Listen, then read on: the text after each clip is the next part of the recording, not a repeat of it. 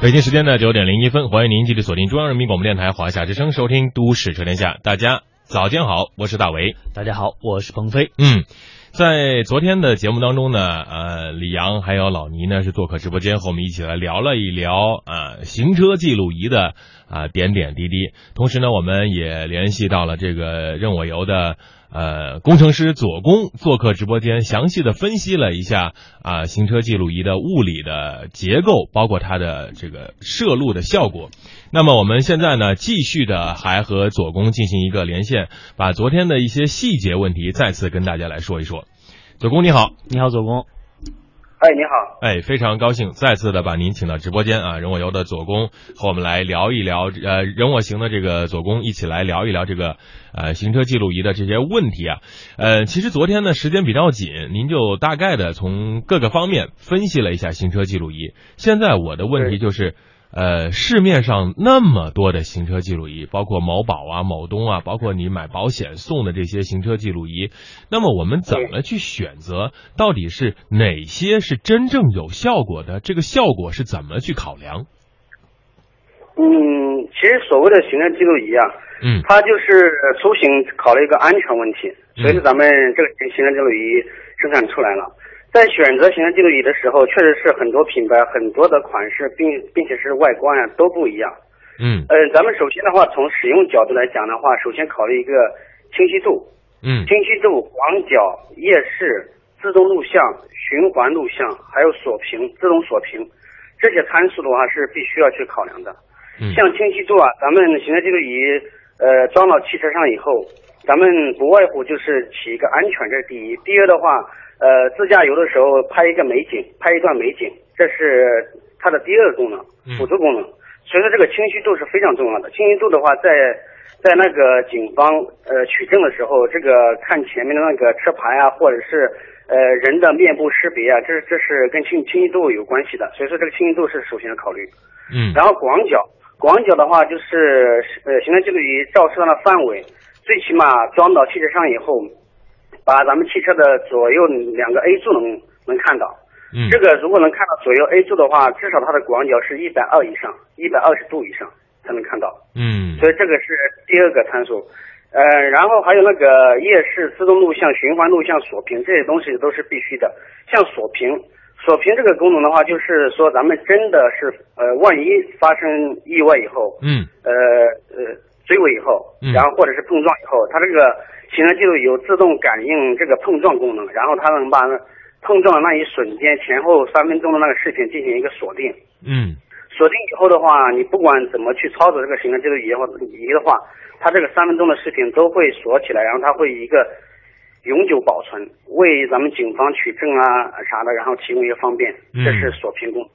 然后循环录像，循环录像的话就是跟自动录像这两个功能的话，就是咱们检呃帮助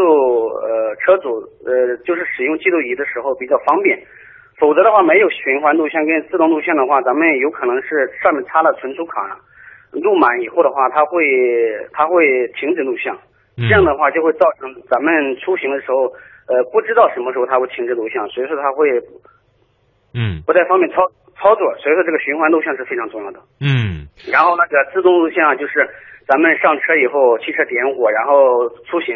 这时候自动录像是必须要有要有要有的，免得咱们每次的话上车的时候都要去控制操作一下，然后要把它打开，然后要让它开始录像，这样是非常麻烦。嗯，万一哪一天咱们比较匆忙，然后如果忘记了的话，那它如果真的这一天发生什么意外的话，那这个行车记录仪就无无法录像，没有任何的作用了。呃，对对，没有任何作用，所以这几个参数都是非常重要。嗯，其实呃，我自己的一个经验就是，我那个行车记录仪呢，就是有一个最大的问题啊，它是连接在这个点烟器上啊取电，但是如果一旦这个接头松动，或者说是其他的碰撞的情况，它就自动的断电了。它本身是不带电池的吗？还是说这款它就是不是特别的功能不是特别到位？对，像咱们的行车记录仪的话，现在市面上行车记录仪的取电方式基本上就两两种，一种的话就是通过你刚才说的那个点烟器取电，点烟器这种取电的话，就是一直以来车载电子产品从它诞生到现在为止比较常规的一种取电方式，就是点烟器。嗯，这个点烟器取电的话，它牵扯一个就是汽车钥匙通电以后，它就会自动开机、自动录像；汽车钥匙一拔掉以后，它会自动瞬间关机。呃，它里面是有电池的，但是这种产品呢，电池的话，因为咱们知道电池的充放电，然后呃完整充放电的话，只有三三百次寿命。三百次寿命的话，就是这个电池如果是真的是放电完成，然后再再把它充满，再放电完成，再充满，这个只是三百个循环，也就意味着传统的这种点烟器的呃行车记录仪的使用寿命一般是一年。嗯，一年左右。然后这种这种产品的话，就是更新换代比较快。然后另外一种取电方式就是通过咱们的那个汽车的电瓶取电。汽车电瓶取电这种行车记录仪方式，就是咱们现在常规见的那个后视镜行车记录仪啊，或者是直接安装到咱们汽车上，然后摘摘不下来这一种。这种行车记录仪的话，它取电方式通过电瓶保险取电。这种的话，它里面是不带电池，一般一般不带电池。这种产品的话，使用寿命稍微会长一点。它跟汽车的电瓶的话是两个是息息相相关的，息息相关的。但也就是说，现在如果大家选择行车记录仪的话，最好是能够通过电瓶来取电，这样可以保证呃行车记录仪的正常工作，对吗？对对对，这样的话，它那个也不不会受制于那个电池，因为电池的使用寿命毕竟是有限。嗯，好，还有第呃第三个问题就是。呃，在很多听众朋友提问的过程当中啊，就说这个行车记录仪，它在晚间拍摄的时候，特别是傍晚啊，路灯未亮啊，将黑不黑的时候，它拍出来的这个，比如说前方那个车牌是完全被大灯照射之后，无法显示对方的车牌，就是一片白茫白茫茫的一片啊，特别晃眼。那这个问题是什么造成的？呃，像这样的情况下哈，就跟它的那个摄像头的聚焦有关系，聚焦，还有那个清晰度，对，聚焦跟清晰度。像咱们的常规的高清或者高清行车记录仪的话，它那摄像头的话不单是清晰，所谓的清晰的话，就是照出那些保存视频是七二零 P 以上的，七二零 P、幺零八零 P，这种这这个这个达到这个参数以后，都是可以说为是。高清记录仪，高清记录仪的话，照出来那个呃画面颗粒感比较小，很细腻。然后这个这是首先的，第二个的话就是它有个聚焦功能，就是大灯照到什么地方，它那个对一个光线进行聚焦，就跟咱们手机拍照一样的，它有个聚焦功能，它会自动聚焦。然后呃，对于特别是对于那个呃。移动的物体，它有个定焦功能，然后照在它上面的话特别清晰。所以说的话，呃呃，行车记录仪这一块的话也是需要去考量，一个清晰度，一个是聚焦。嗯，一个清晰度，一个是聚焦。好，那第呃第四个问题就是，我们很多人买东西啊，都是以价格作为一个划分点。昨天我们在节目当中也讨论过了。那您觉得，在现在市面上这么呃好多种的行车记录仪，比如从几十块钱的到几千块钱的，包括昨天呃这个提供的这么 比较贵的这个奖品，那都有。那我们消费者怎么去选择呢？什么样的性价比是最高的呢？呃，咱们首先在选择行车记录仪时候，考虑那个呃各个参数是重要的事情。然后第二个的话是价格，价格这一块的话，它遇到某些的一些像像咱咱们现在这里做活动的时候，它可以送，或者是然后这个价格非常便宜。嗯。一般常规的一些销售的销售的渠道去销售的产品，一般的价格是在呃很便宜那种产品的话，咱们其实呃做产品的时候，咱们就知道。成本跟你的售价是系呃是非常关关联的东西，嗯，然后那个你越好的东西的话，肯定它价格相对来说就稍微贵一点。像我刚才举的例子，幺零八零 P 的跟七二零 P 的这两个参数，你仅仅对应这样的这两个清晰度来说的话，幺零八零 P 的东西肯定比七二零 P 的东西贵。然后这个考量的价格范围的话，根据每个城市消费不同的话，这个反正是在百十来块钱的这种行车记录仪来说的话，只能说是一般能用。仅仅是能用，能用的角度的话，就是用另外一个参数来说的话，它是广角，广角仅仅是能照到汽车前方的那个九十度左左右的那个角度的位置，嗯，这只能起到能用能用。然后的话，如果是几百块钱的这种行车记录仪的话，或者是上千块钱这种行车记录仪的话，它的广角的话都是一百二十度以上的，然后非常大，然后清晰清晰度也非常强。所以咱们在选择呃行车记录仪时候，一定是一分钱。一分货，一分货的，对，其实像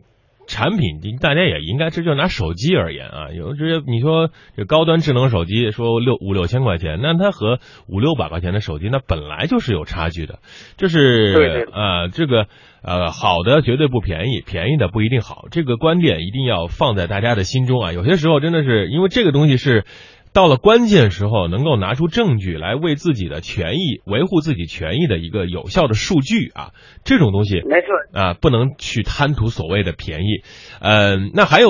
啊，第五个问题就是在我们安装的时候，安装的方式上面哪一种哪种是最好的、最合适的？有很多种，比如说这直接贴在这个前挡风玻璃上啊，有的是直接挂在哪儿，有的是怎么样？哪种更合适呢？更加方便和安全？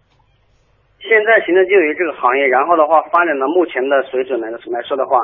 咱们行车记录仪的中级产品，然后就目目前这个这个市场来说，嗯，然后它的最高最高端的一个一个